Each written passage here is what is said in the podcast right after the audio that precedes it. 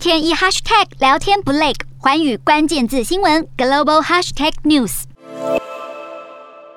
二阶在经历动荡的五月之后，迎来新的一个月。由于对于通货膨胀的担忧继续影响市场情绪，美国股市四大指数今天再收黑。美股四大指数全数收低，道琼指数下挫一百七十六点八九点，收三万两千八百一十三点二三点；纳斯达克下跌八十六点九三点，收一万一千九百九十四点四六点；标普五百下跌三十点九二点，收四千一百零一点二三点。